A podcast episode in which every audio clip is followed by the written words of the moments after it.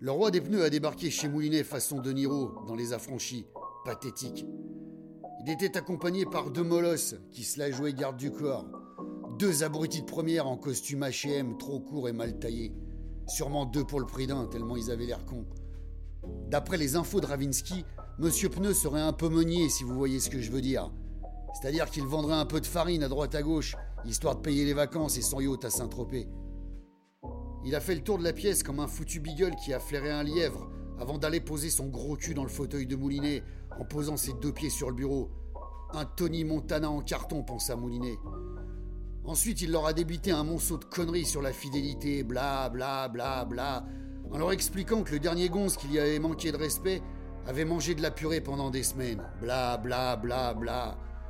Moulinet s'est retenu de lui balancer en pleine gueule. Eh papa, pas la peine de te la jouer dur à cuire, t'es cocu, t'es cocu. T'es pas le premier, tu seras pas le dernier. Tu l'as pris en pleine gueule et t'as juste envie de savoir qui c'est qui fout les orteils de ta femme en bouquet de violettes, c'est tout. Mais quand il a vu la gueule des deux chiens de garde qui entendaient souffler le vent dans leur tête et qui commençaient à montrer les crocs, il s'est abstenu. Le prince de la gomme exigeait que Moulinet et Ravinsky les appellent dès qu'ils auraient mis la main sur le type qui sautait sa femme. C'est ça, mon gros, t'as le droit d'y croire, pensa Moulinet. Ravinsky l'a coupé dans son exposé passionnant sur les différentes façons de lui faire passer l'envie de baiser la femme d'un autre pour lui parler un peu d'artiche. Et là, bizarrement, le duc du caoutchouc est devenu beaucoup moins prolixe en matière de talbin. Ravinsky a quand même réussi à lui arracher un bon tarif horaire avant qu'il se barre en claquant des doigts pour faire bouger ses deux porte-flingues. Ridicule. Ravinsky et Moulinet se sont mis au boulot. Ils ont commencé par se planquer devant le salon de beauté de Madame Pneu pour la prendre en filature après son ravalement, histoire de voir où elle irait promener son Porsche Cayenne. Comme il l'avait prévu, les deux têtes de nœud de son mari leur filaient le train. Ils s'étaient garés 30 mètres derrière eux, aussi discrets que des pédophiles dans un jardin d'enfants, les deux. Ils les prenaient vraiment pour des lapins de six semaines. Le prince des pneus avait bien compris que Moulinet lui livrerait pas l'amant de sa femme pour qu'ils aillent le tabasser dans un de ses ateliers, comme dans un film de Scorsese. C'était pour ça qu'il leur avait envoyé ces deux blaireaux coincés dans leur costard mal taillé. Ils allaient se faire farcir et ils ne le savaient pas encore. Ravinsky a marché discrètement jusqu'à la voiture de Madame Pneu et s'est arrêté pour refaire son lacet. Elle a collé une petite balise magnétique sous la bagnole, une balise qu'on avait achetée sur Amazon pour un prix dérisoire, et elle est revenue poser son cul dans la bagnole. Elle a ouvert l'appli sur son iPhone et basta, la balise émettait.